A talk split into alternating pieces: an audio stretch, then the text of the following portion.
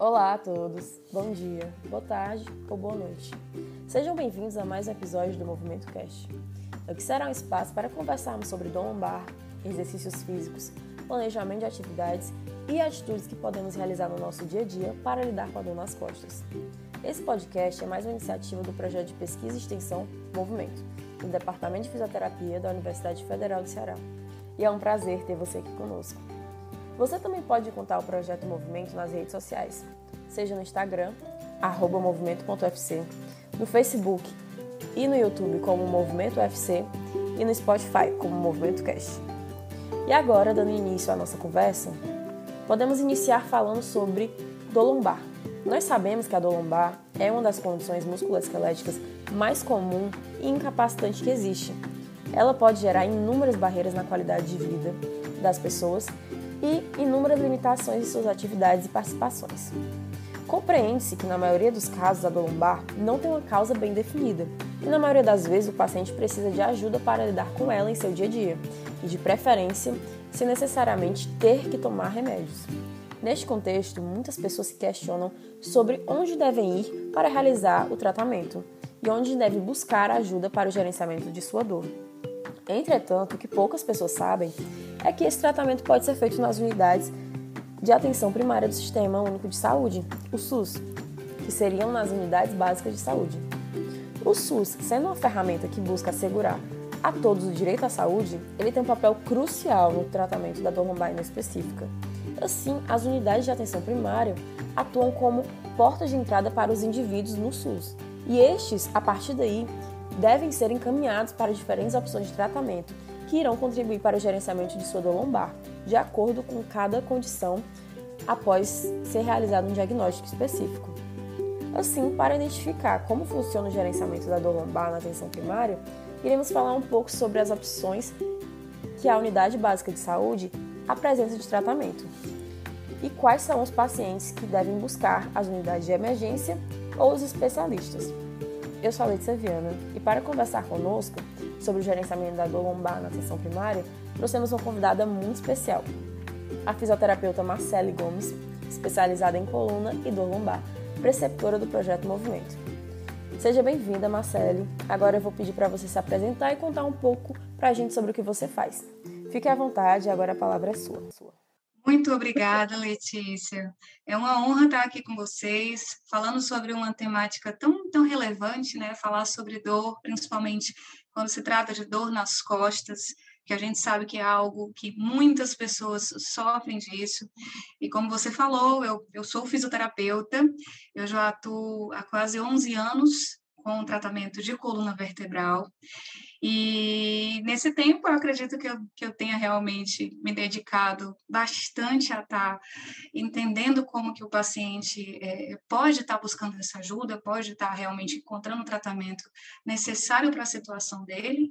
E eu espero de verdade aqui contribuir com vocês hoje e com todo mundo que está escutando a gente. Obrigada, Marcele. É, novamente, eu só queria dizer que realmente é um prazer recebê-la aqui. Agradecer de verdade por ter sido disposto a falar um pouco com a gente hoje e compartilhar esse conhecimento. E hoje a gente vai começar com a sessão de perguntas e respostas, né, sobre se, como ocorre esse gerenciamento da dor lombar na atenção primária. Para iniciar, a gente vai querer, a gente vai começar com essa pergunta: quais são os casos de dor lombar que podem ser tratados na atenção primária? E como funciona essa triagem? Notícia. Bom, a boa notícia é que a maioria dos quadros de dor lombar podem ser tratados na atenção primária.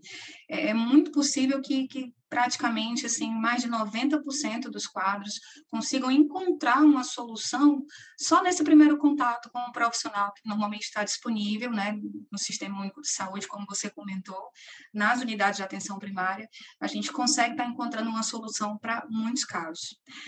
Como que isso normalmente acontece? Né? Você comentou sobre essa questão da, da, triagem. A triagem, nesse primeiro contato, é onde o profissional ele vai escutar a história do paciente sobre essa dor, vai fazer uma avaliação, vai entender e, e tentar realmente identificar aspectos que são importantes nesse quadro dele, para poder definir se ele tem como ser resolvido ali ou se realmente é um caso específico que precisa ser encaminhado para um profissional especializado, tá? Então, como eu disse, normalmente acontece um momento de coleta de informações, você vai tentar identificar a partir de algumas características que esse paciente apresenta no quadro dele, e então, através dessas informações, a gente define se esse paciente está dentro dessa maioria, que a gente sabe que pode resolver nesse primeiro momento, ou se ele precisa ser submetido realmente a um exame de imagem, que são poucos poucos mesmo, tá? Eu queria bater nessa tecla que às vezes isso até ultrapassa um pouquinho o que a gente deveria fazer. São poucas pessoas que precisam de exame de imagem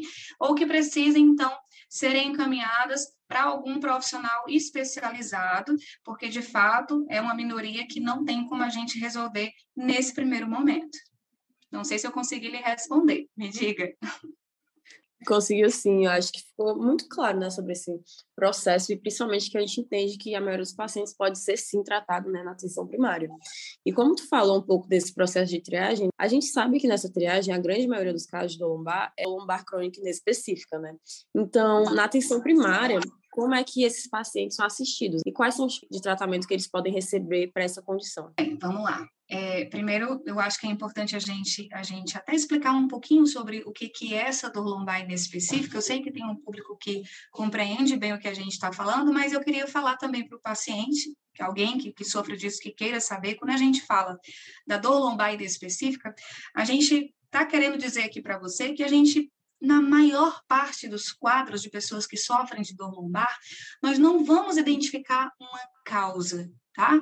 Realmente não vamos conseguir identificar e não existe problema nenhum sobre isso tem aspectos é, desse quadro de informações que você vai apresentar, como, por exemplo, características da sua dor, como a sua dor se comporta em relação aos seus movimentos, como ela está te limitando no teu dia a dia, a localização, a intensidade dessa dor, são informações que são muito mais relevantes do que eu ter que identificar uma causa para poder determinar o que você precisa de tratamento, tá?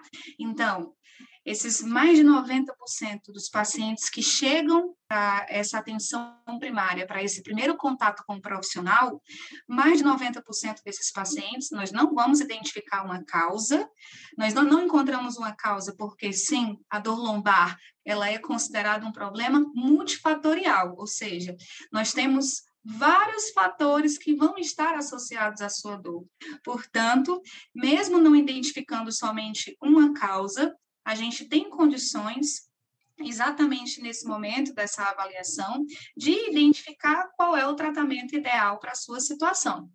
Então, boa parte dos tratamentos, certo, sejam em quadros, por exemplo, de pessoas que apresentam dores mais recentes. A dor mais recente, é, Letícia, é quando a gente está falando daquele quadro de dor lombar aguda. É um exemplo muito comum. Uma pessoa que chegou com uma dor de semanas, menos de três meses, ela normalmente a gente vai ter uma indicação inicial de tentar controlar essa dor, de orientar o paciente sobre o controle dessa dor. Então, nós temos opções que são muito efetivas e que não são medicamentosas, que somente a partir dessa orientação a gente já pode ter um bom resultado.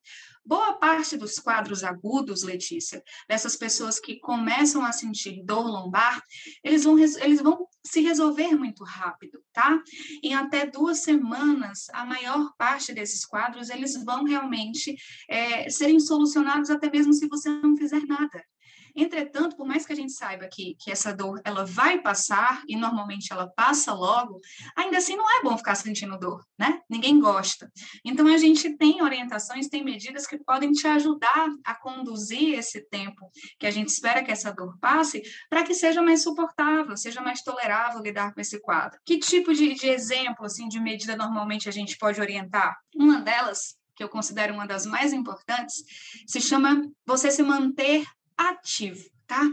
Eu ia falar que é exatamente o contrário do que muita gente acha, que tá com dor, que tem que ficar em repouso. Não, na verdade, mesmo diante de uma dor muito forte na coluna, por mais forte que ela seja, é interessante que ainda assim, dentro de uma tolerância que você consiga, você tente se movimentar. Então, é importante acontecer o básico do que você ali tolerar com a sua dor, tentar participar do que for possível dentro de casa, no trabalho, é, se movimentar naquele mínimo que para você é muito importante nesse momento de recuperação dessa dor. A gente também tem alternativas que podem facilitar. Por exemplo, é muito comum a pessoa falar: ah, eu tentei fazer uma massagem com um cremezinho, com alguma coisa que eu tinha em casa. Não tem problema tá? A massagem, se ela não for muito forte, é uma massagem mesmo, suave, que respeite a tua dor, ela ajuda também no controle dessa dor, não tem problema nenhum sobre isso, certo? E a gente também, em alguns casos que nós conseguimos identificar é, se a pessoa tem algumas características, fatores que dizem para o profissional que aquele paciente pode não ter uma evolução muito boa, tá? Que a gente sabe que alguns aspectos, por exemplo, alguns, alguns aspectos psicológicos podem estar interferindo naquela dor. Uma pessoa que está passando por um quadro de estresse muito grande, por um quadro de ansiedade, por um quadro de tristeza, todo e qualquer é, é, aspecto que possa contribuir para essa dor permanecer mais tempo, a gente pode estar tá tentando já identificar nesse primeiro momento e educar o paciente sobre isso. Um exemplo muito comum, quando a gente está com dor, a gente não dorme direito, né, Letícia? Mas a gente realmente não consegue dormir direito, nem fazer nada direito, né? nem se pois concentrar. É. Exato. Então, quando a gente não consegue dormir direito, as pessoas, as pessoas nem imaginam, né? Você tá com dor, não dorme direito. Se eu não durmo direito, quando a gente não dorme, a gente fica com mais dor. O nosso sistema fica mais sensível, deixa a gente realmente mais irritado e, consequentemente, aumenta a intensidade dessa dor. Se eu estou com mais dor, eu vou ter mais dificuldade para dormir. Então, eu preciso ajudar o paciente, inclusive, algumas vezes, com uma orientação sobre como ele pode encontrar, talvez, uma posição mais confortável para dormir, ou que ele pode fazer uma compressa morna. Uma compressa não tem problema se ele se sente bem com gelo ou com calor. Isso pode facilitar aquele momento do final do dia para ele conseguir dormir bem, e isso, com certeza, vai contribuir para a melhora da dor dele, tá? Então, são algumas alternativas de orientação que a gente pode estar tá ajudando esse paciente nesse primeiro contato. E, obviamente, eu falei muito aqui do paciente de dor aguda, né? Tanto se ele tiver uma dor só localizada na coluna, ou até mesmo aqueles casos que a gente tem a tão famosa dor irradiada, ou também dor ciática, como as pessoas chamam, essas pessoas vão ter uma conduta também muito semelhante, tá? A gente pede normalmente que se mantenha ativo, ativo dentro de uma tolerância para ele, não precisa, logicamente, achar que vai conseguir fazer tudo na mesma intensidade, talvez ele tenha dificuldade para executar alguns movimentos, mas o que for possível fazer, que ele faça. Esse paciente não tenha condições de controlar essa dor, mesmo com todas essas medidas que a gente passou até agora, que a gente conversou aqui, Letícia, ainda tem a possibilidade de realmente ou um profissional médico ter a indicação medicamentosa. Pode acontecer dele receber, então, a indicação de, um uso de alguma medicação, algo que venha, então, a colaborar para a gente controlar essa dor inicialmente, ok? E existem também, Letícia, pessoas que não estão no momento inicial de dor, né? Tem pessoas que já sofrem, ó, há muito tempo e que essa dor vem acompanhando e que essa pessoa às vezes até consegue controlar, mas depois essa dor vem de novo um pouco mais forte e ela está ali por muito tempo junto com esse, com esse paciente, com essa pessoa que apresenta esse quadro, que é o que a gente chama das pessoas de quadros de dores persistentes, né, de dores crônicas, toda e qualquer dor que ultrapassa um período de meses, a gente normalmente traz essa definição de uma dor persistente ou crônica. Nesses casos, especificamente, além das, das orientações que a gente pode está tá realmente apontando para esses pacientes como opção de controle de dor, é importantíssimo o profissional, nesse momento, trazer nessa abordagem de primeiro contato a orientação sobre a importância do movimento sobre a importância do exercício, tá? Então, o exercício, sem sombra de dúvida, ele pode entrar em todas as etapas de tratamento de coluna. Claro, um paciente está com a dor mais recente, mais forte, mais incapacitante, talvez ele não consiga todo e qualquer exercício. Mas a gente falou desde o início que é importante ele se manter ativo, que é importante ele tentar, dentro da tolerância dele, se movimentar. Mas pacientes que já estão em quadros, com certeza, de dores persistentes, de dores mais, mais antigas, eles vão se beneficiar e muito do exercício. Que exercício? Aquele que a pessoa se identificar e se sentir bem, tá? A gente tem benefício com uma caminhada, a gente tem benefício se a pessoa tiver acesso a uma musculação ou a alguma atividade mais próxima, orientada em grupo, o que ela conseguir vai ser de alguma forma benéfica para ela. Existem outras técnicas de tratamento que são muito comentadas, né? algumas, inclusive, são efetivas, como, por exemplo, a manipulação da coluna, né? a história dos estalidos, para alguns pacientes. Essas técnicas são efetivas. Existe também a própria acupuntura, e até algumas técnicas de terapia manual, de massagem, que sim, elas são efetivas para ajudar nesse processo, porém, elas precisam estar acompanhadas sempre de uma medida ativa, de uma orientação de exercício, tá? Porque o exercício é que realmente vai ser o fator chave, o fator que vai conduzir esse processo dessa, dessa recuperação desse paciente para um caminho realmente favorável. Falei demais, né, Letícia? Eu acho que falou tudo que foi preciso, né, para a gente entender bem essa parte de tratamento, principalmente porque tu abordou a questão de tratamento, assim, vindo agudo e também já vindo para o tratamento crônico, né, porque a gente sabe que tem, sim, suas diferenças, né. E já nessa parte de tratamento, né, como tu citou um pouco sobre que o médico pode vir a recorrer a questões farmacológicas, a gente queria falar agora sobre um pouco né, desse gerenciamento da dor lombar na atenção primária, só que através de estratégias não farmacológicas, como tu citou agora há pouco, né, sobre acupuntura, terapia Sim. manual, né? Aí eu queria que tu falasse um pouco sobre elas, aí poderia falar assim, quais são as opções né, que estão disponíveis às pessoas, né, quando elas vão a essa atenção primária. Perfeito, Letícia. Bom, na atenção primária, obviamente, a gente tem que considerar que vai depender realmente da unidade de atenção básica. Não são todas que vão conseguir disponibilizar todas as opções que eu vou citar para você, mas é interessante que, pelo menos, isso incentive, motive quem está aí do outro lado, que está sofrendo de dor lombar, a verificar o que está disponível na atenção mais próxima da sua casa. Porque pode ser que realmente lá exista grande possibilidade de ter várias, várias opções de tratamento e talvez você não consiga usufruir porque não sabia dessa informação, tá?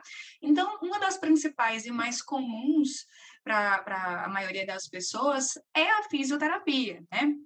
A fisioterapia, assim, eu estou aqui colocando como uma intervenção, mas na verdade ela é uma profissão, certo? E ela vai disponibilizar, o fisioterapeuta ele vai ter capacidade de utilizar de diversas técnicas, de diversas intervenções para poder ajudar a, a esse paciente a estar tá tendo alívio dessa dor, tanto técnicas de intervenção que a gente fala passivas, né? A gente disponibiliza de recursos que podem proporcionar um alívio da dor, como recursos associados à parte de termoterapia, tem também a parte de eletroanalgesia que pode ser utilizado sobre isso, assim como também ele pode orientar principalmente em relação a, aos exercícios que você já consegue executar nesse momento de dor que você pode estar apresentando, certo? Então, a fisioterapia ela entra aí com certeza como acredito que a linha de frente da, da intervenção, além das orientações que a gente já conversou agora, que a pessoa já pode, inclusive, fazer em casa, tá? Então, fisioterapia, a gente encontra, acredito que na maioria, se não todas as unidades, a gente também tem algumas que, inclusive, oferecem pilates, o Pilates ele tem uma força muito significativa hoje, né, para falar de exercício voltado para o tratamento da dor lombar ganhou um espaço muito forte sobre isso, apesar de que na literatura a gente sabe que não existe uma atividade, um exercício ou uma modalidade de exercício que seja melhor do que a outra. Eu posso conseguir trabalhar a dor lombar que eu tenho se eu tiver acesso, por exemplo, a um outro tipo de exercício.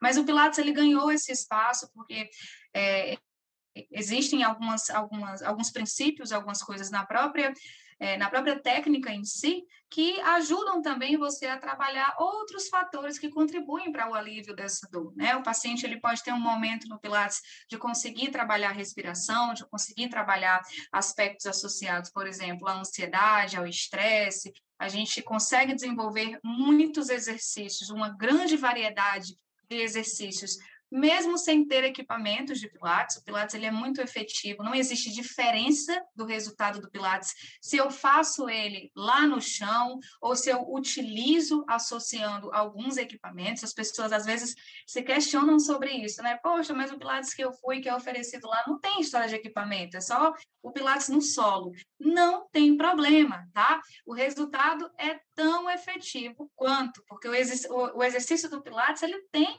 essa é, como é que eu posso dizer? Como é que eu posso dizer? Essa extensão, tá? Que é o que a gente chama de, de pilates, que é o pilates solo, que é extremamente efetivo e que pode sim ser uma opção maravilhosa para quem quer ter essa prática como modo de tratamento. E pode ser oferecido, inclusive, nas unidades de atenção primária. Temos também a acupuntura. A acupuntura é, ela já tem uma excelente, uma excelente resposta em relação ao controle da dor do paciente, também é um uma modalidade que ajuda sobre isso, tanto do paciente, principalmente do paciente que sofre de dor persistente, de dor mais crônica. Uh, algumas pessoas, logicamente, vão ter que levar em consideração, ok, eu tenho a acupuntura como uma modalidade que é efetiva, mas a Marcela aqui que está falando com vocês tem pavor à agulha. Então, talvez a acupuntura não seja a melhor opção de tratamento para mim. Mas para quem é tranquilo sobre isso, sim, é mais uma opção que é efetiva. Aquela agulhinha lá que é utilizada na acupuntura, ela consegue chegar num ponto de dor que você apresenta, dar um estímulo necessário para o seu próprio corpo ter uma resposta de alívio da tua dor. Ela facilita essa resposta, tá? Então, é mais uma opção que também é disponível em algumas unidades.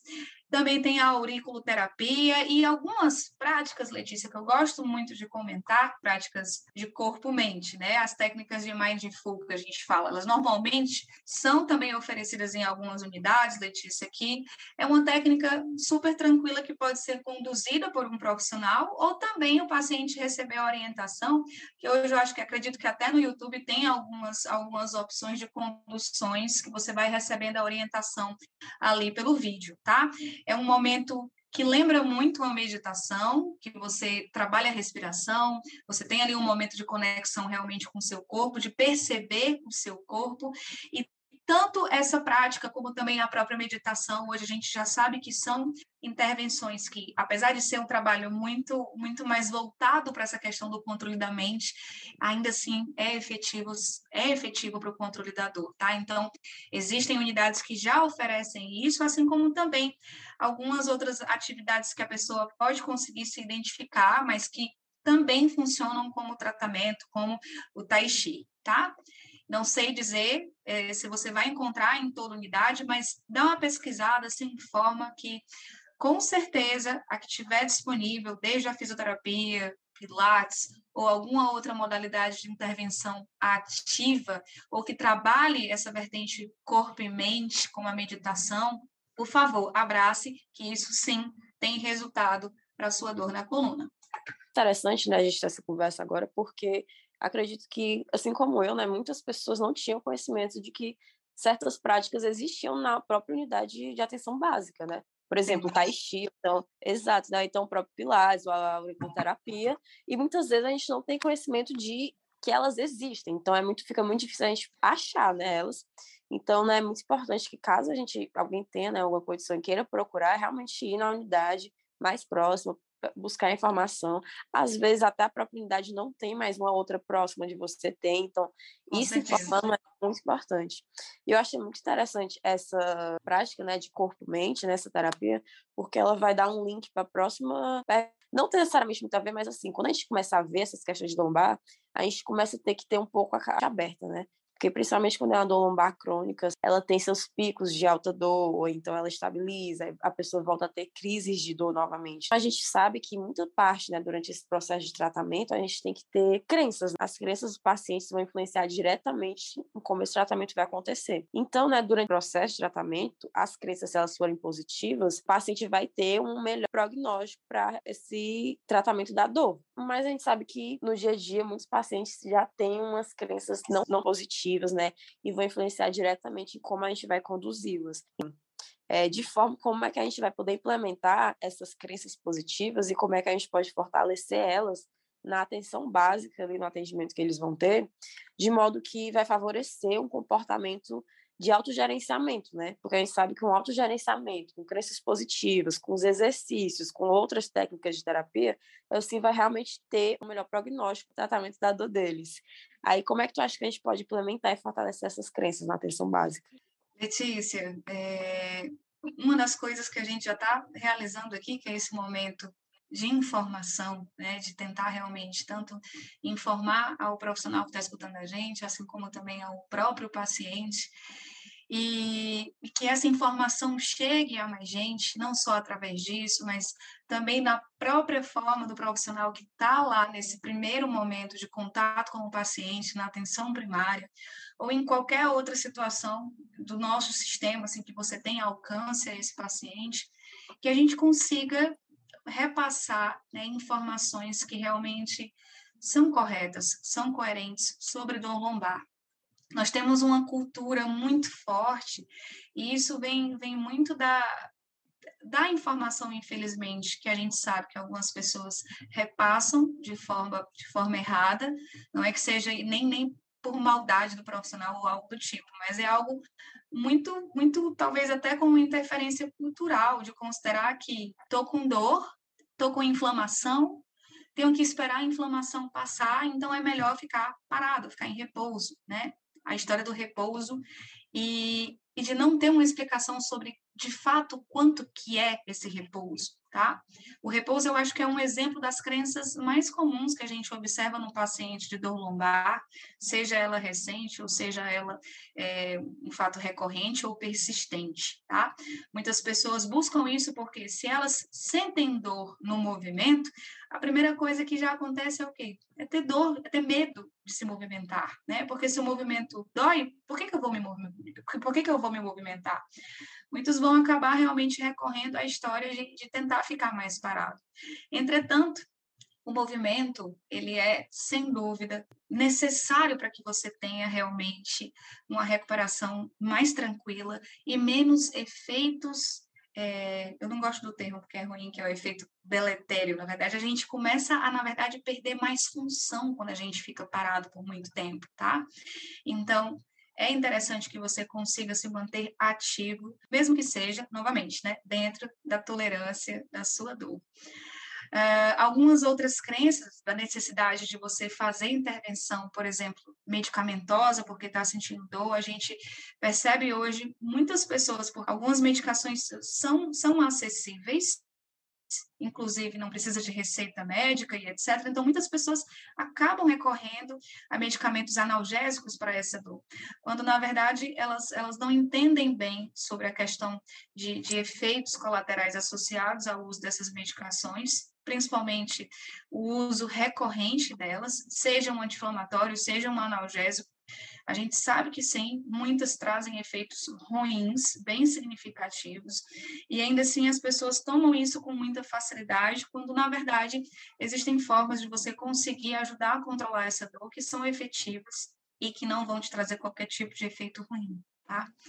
É, é importante esse momento de, de educação, de, de estar com o paciente, de, de olhar para ele e de tentar de fato passar essas informações, entendendo também como é que é a perspectiva dele sobre o próprio quadro, né? Porque acaba que se ele tem medo de se movimentar, ou se ele tem a, uma necessidade muito forte de tomar medicação, ou se ele acaba realmente fazendo intervenções ou recorrendo a, a, informações em internet ou com uma pessoa que passou pelo mesmo quadro, mas que na verdade a gente sabe que a dor lombar ela, ela tem características muito individualizadas.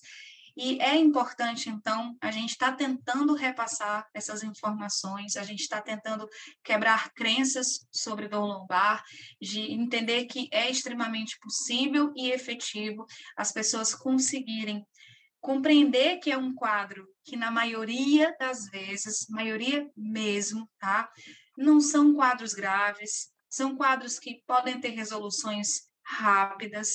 Algumas pessoas persistem com isso mas a gente sabe que são devidos a fatores específicos que podem ser avaliados e podem ser conduzidos juntos para poder a gente tentar chegar a um bom resultado. A gente não vai conseguir identificar causa, nem por isso eu preciso submeter esses pacientes a exame de imagem. Então, é outra crença que as pessoas acreditam que precisam do exame de imagem para conseguir encontrar uma causa e para resolver o problema que ela está sentindo naquele momento. Na verdade, ela, ela se expõe a esse exame desnecessariamente, por mais que esse exame apresente alguma alteração, apresente alguma mudança, ainda assim, essas mudanças que acontecem na nossa coluna, normalmente, elas são fisiológicas, elas são naturais, elas estão associadas ao tempo e elas não vão estar associadas da forma como a gente pensa com a nossa dor.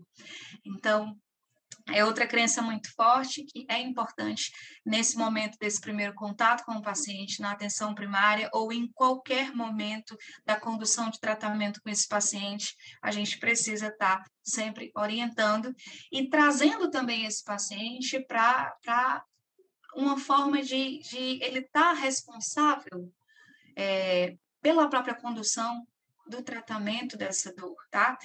Porque a dor lombar ela, ela requer essa, essa responsabilidade no sentido dele conseguir entender que é possível ele gerenciar e que a melhora dela muitas vezes depende de mudanças no próprio comportamento dele e dele então ser o protagonista dessa história, desse tratamento. Não, não é a fisioterapia, não é o, o, médico, seja ele o especialista ou não, o protagonista do tratamento da dor lombar é o paciente, ele tem condições de encontrar esse caminho, obviamente que quando a gente orienta, facilita muito a vida dele, para então ele conseguir melhorar desse quadro de uma forma mais rápida e mais efetiva. Não sei se eu. Eu acho que foi muito claro ter falado tudo que falou, porque as crianças realmente são muito algo que impactam muito e diretamente o tratamento. Se o paciente ele chega mais aberto, com crenças positivas, acredita que fazer exercício em casa vai ser positivo para ele, ele vai se dar muito bem com o tratamento, então ele vai ter uma melhora mais rápida e uma melhora muito eficiente, né? E ter um paciente que já é mais fechado, com crenças já colocadas antes, né, de, de acreditar que está sentindo dor, não vai se mover. Então já é muito mais difícil todo esse processo de dele entender, porque primeiro ele vai ter que entender que a gente, o que a gente está fazendo não é não é algo doloso a ele, para depois ele começar a adentrar no tratamento e só depois ele começando a sentir os efeitos, né? Então, eu acho que é realmente muito importante esse aspecto deles entenderem, buscar a emergência ou o teu atendimento especializado. Então, eu queria que tu respondesse para a gente, né, de acordo com a tua experiência e com as diretrizes que já existem hoje para gerenciamento da dor lombar, quais são os casos que devem ir diretamente à emergência ou quais são os casos que podem ser encaminhados né, para um atendimento especializado? Bom, é, vale ressaltar, assim, Letícia, que na atenção primária, lá na unidade básica que você tem mais próxima da sua casa, por mais que você ache que o seu quadro é algo grave, tem necessidade de uma emergência ou de um médico especialista, que lá não vai ser resolvido, eu queria te dizer que talvez seja realmente importante você ir primeiro para esse contato com um profissional, porque essa triagem inicial que é realizada com você, o profissional ali ele tem total condições de identificar se realmente existe essa necessidade, por mais forte e terrível que a sua dor pareça. Vale ressaltar que menos de 1% dos casos são realmente por alguma situação muito grave, tá? No, mais de 90%, 90%, 95%, a gente já comentou que são casos que a gente considera como uma dor inespecífica, que não tem qualquer situação de gravidade. E variando aí entre 1 até no máximo 5%, a gente tem um pequeno número de pessoas que vão realmente apresentar uma dor associada, por exemplo, a uma hérnia de disco, a uma compressão de uma, de uma raiz, de um nervo da coluna, que gera então aquela dor irradiada para a perna, por exemplo.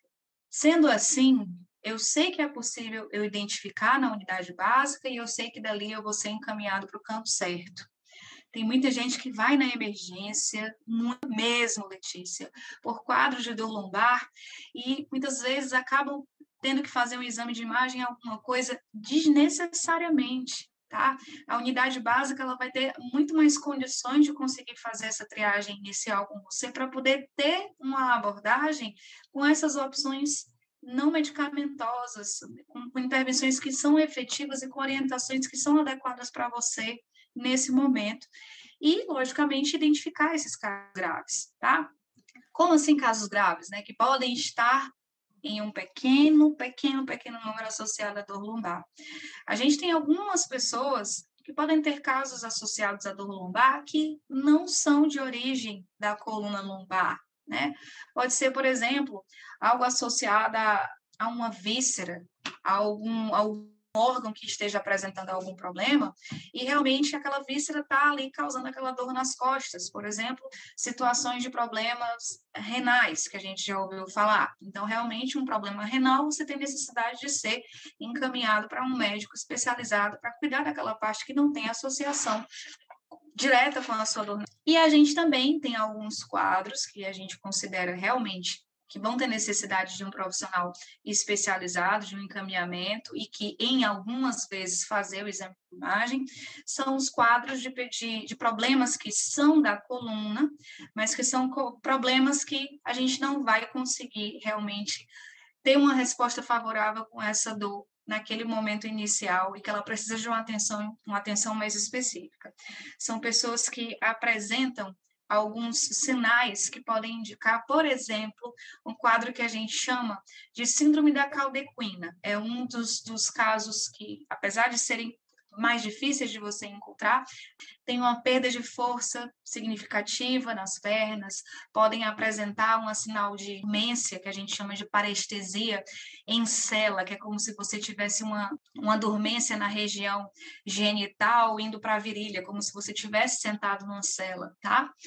E essas pessoas também podem apresentar, além desses sinais, talvez um quadro de perda de força.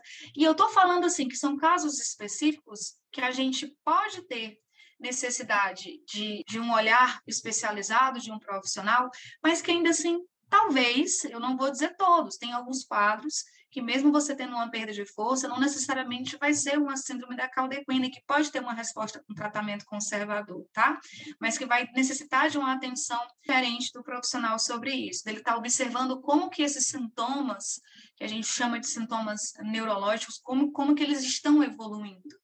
Existem, existem quadros, por exemplo, de dor lombar associada à coluna que a gente também precisa ter uma atenção especial, pessoas que sofrem traumas, que sofreram alguma queda, queda, mesmo que seja só com o bumbum no chão, mas se é uma pessoa com mais de 45 anos, Letícia, ou alguém que tenha um histórico de algum, de algum déficit hormonal ou de alguma perda óssea, de osteopenia, osteoporose, eu já tenho que levantar aí um alerta vermelho da possibilidade, da necessidade, né, desse paciente ter que ser realmente encaminhado para fazer um exame de imagem, tá? É, alguns quadros de pessoas que apresentam febre. Né? A febre também é um sinal importante que a gente tem que ficar de orelha em pé sobre isso, porque mesmo a gente tendo ali um sintoma comum, que é a dor na coluna, a febre ela, ela não faz sentido de, de estar presente em uma situação simples. Normalmente a febre ela fala para a gente que existe uma possibilidade de um quadro de infecção. Então, sim, isso precisa realmente ter uma atenção mais especializada para a gente conseguir interferir sobre isso, mas eu consigo identificar na atenção primária e encaminhar de forma adequada. Outros casos, como pessoas que têm históricos de, de doenças mais graves, uma pessoa que teve um histórico de um câncer. Esse câncer que aconteceu, comumente a gente acompanha pessoas que tem histórico de câncer em até cinco anos, e se ela chegar para mim com uma dor lombar, a gente precisa estar tá investigando o comportamento dessa dor, tá? Para poder realmente ver se não tem necessidade de verificar como é que está a situação do câncer que ela apresentou em outro momento, se não pode ter uma recidiva sobre esse quadro. Uma, recidiva que eu digo é uma, uma recorrência do próprio câncer na coluna, tá? São raros, raros, de fato, mas a gente tem condições de identificar quando isso acontece. Ficou muito claro. E é interessante isso, né? Porque mesmo os casos de emergência, né? O que a gente vai direcionar para a atenção especializada, eles podem sim antes passar pela atenção primária, né? que eu acho que é muito interessante da dor lombar é justamente isso, né? Que até um caso de emergência, você pode antes passar pela atenção primária. Porque até essa emergência pode, dependendo né, do controle que seja feito, pode voltar a ser um caso para atenção primária. Então é realmente muito interessante. Sim, desculpa. Não, pode falar. Letícia, eu acho que um dos mais comuns que bate na porta de emergência são as pessoas que têm, têm crises né, com, com dor irradiada, por exemplo, né, que é uma dor que assusta muito, aquela dor que desce pela perna, uma dor fulminante, uma dor em choque. Ela tem uma característica muito atípica da maioria das dores que a gente que a gente sofre durante a vida normalmente. Então, é uma dor que assusta e pelo fato de ter uma característica muito diferente, a pessoa se desespera e realmente acha que precisa de uma intervenção emergencial. Quando que na unidade básica, se você conseguir logicamente é, ter essa, essa esse, esse atendimento dentro do tempo que você suporte para poder chegar até lá, a gente vai ter condições de muitas vezes mostrar que apesar novamente de parecer uma dor assustadora, ela até com um exercício ou uma posição, uma posição, Letícia, um posicionamento que o profissional pode ali estar ajudando o paciente, ele pode conseguir ensinar, orientar ele a conduzir essa dor de uma melhor forma e que ela vai passar, vai passar. É isso. É, eu, eu só tenho a agradecer mesmo, né? Esclarece muito pra gente. Eu acho que principalmente para uma coisa que fica clara, né, quando a gente pensa sobre dor lombar na ação primária, é que muitas vezes a gente, muitos pacientes, né, pelo menos alguns já chegaram até no próprio movimento com a questão do exame de imagem e não deve ser algo muito sério, irradiado. E é muito interessante a gente pensar que é, essas alterações, né, no próprio exame de imagem, já é algo que muitas vezes o próprio terapeuta já espera, né? E eu acho que foi muito interessante tudo isso que tu falou, principalmente para a gente entender, né, que a atenção primária ela ajuda a rastrear todos os casos, seja que vai direcionar para emergência, seja para atenção especializada, seja o da dor é, aguda ou crônica, e enfim, né, todos os tratamentos possíveis. Eu acho que realmente foi muito enriquecedor, né, a gente esse momento aqui. E eu acho que a gente já vai conseguir finalizar agora. É, mas antes de finalizar mesmo, eu gostaria realmente de agradecer a ti, Marcelo, porque foi incrível, acho que foi muito bom. Foi um prazer realmente muito grande ter aqui com a gente. Eu espero que você seja bem-vinda sempre. Muito obrigada, Marcelo. E tu gostaria de deixar algum recado para os ouvintes? Ah, Letícia, eu queria super agradecer a vocês pelo convite. Você sabe que é um imenso prazer estar aqui. Para mim, assim, falar de dor e, e orientar para a gente espalhar, espalhar informações adequadas sobre isso, assim, é algo que, que me motiva muito como profissional, como pessoa. É, é um imenso prazer fazer isso daqui. Toda vez que precisar, pode, pode chamar que eu estou aqui, com certeza. E obrigada aí a todo mundo que que escutou a gente hoje. Eu, eu espero, assim, de coração, ter, ter, colaborado de alguma forma com vocês, tá? Valeu Nova... mesmo. Muito obrigada, viu, Marcelo? E aos ouvintes a gente vai se despedir por aqui, né? Mas antes, novamente, queria lembrar para vocês, né? Siga as nossas redes sociais, quem puder ler nossas publicações, compartilhar, para alcançar outras pessoas. Então, nosso projeto aqui nas redes sociais, novamente, né, no Instagram, é movimentos.ufc. No Facebook e no YouTube é Movimento UFC. E no, no Spotify é Movimento Cast. A gente também queria dizer para vocês ouvirem né, nossos episódios anteriores do Movimento Cast. E caso ache interessante, compartilhar com o que sente também, né? Esse tipo de dor, ou que se identifica, ou que você queira mostrar esse conhecimento, né? Só para conversar também. E é isso. Eu queria muito agradecer a todos que acompanharam a gente até aqui. E a gente se vê no próximo episódio. Até logo, gente.